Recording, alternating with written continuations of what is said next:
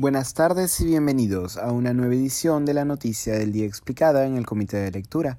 Te saluda Mateus Calderón, curador del Comité de Lectura.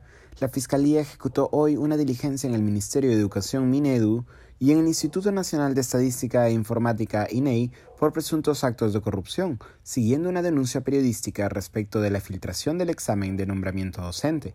El 13 de noviembre pasado se llevó a cabo la prueba única nacional para el nombramiento docente 2021 el examen, tomado en todas las regiones del país, permite a los docentes que lo aprueben el ingreso a la carrera pública magisterial, según lo establecido en la Ley de Reforma Magisterial del año 2012.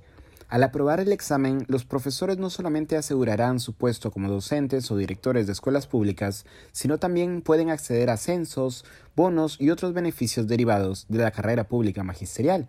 Este año, no obstante, el mismo día del examen por la noche, el medio epicentro.tv denunció que este se había filtrado a miles de profesores.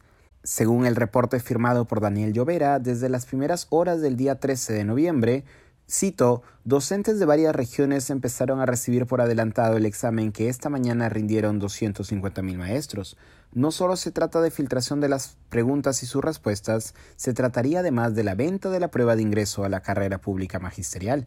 La nota adjuntaba conversaciones de WhatsApp en grupos docentes en los que aparecía, sin formato todavía, el que sería el examen a tomarse en las horas siguientes y sus respectivas respuestas.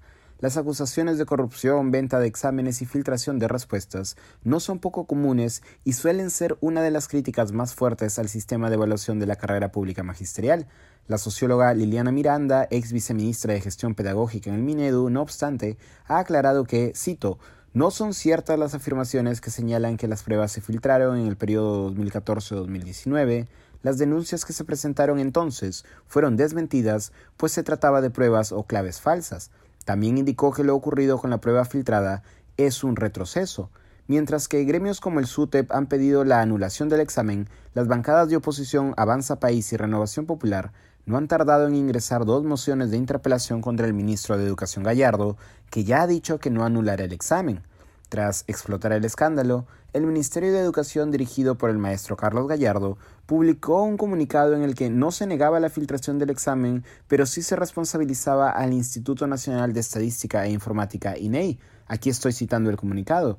El 28 de mayo del presente año, el Minedo suscribió un convenio con el Instituto Nacional de Estadística e Informática INEI para que este último actúe como operador logístico responsable de la impresión, traslado, aplicación, seguridad y confidencialidad de las pruebas, así como el procesamiento de los resultados, entre otros.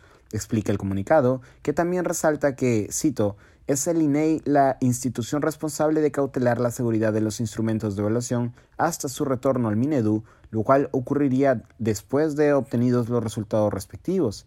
El INEI, no obstante, no tardó en responder. Ante la Comisión de Educación del Congreso, el jefe del INEI, Dante Carguavilca, negó cualquier responsabilidad frente a la filtración del examen.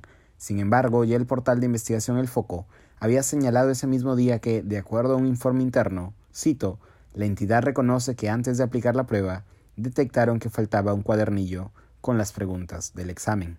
Esto ha sido todo por hoy, volveremos mañana con más información.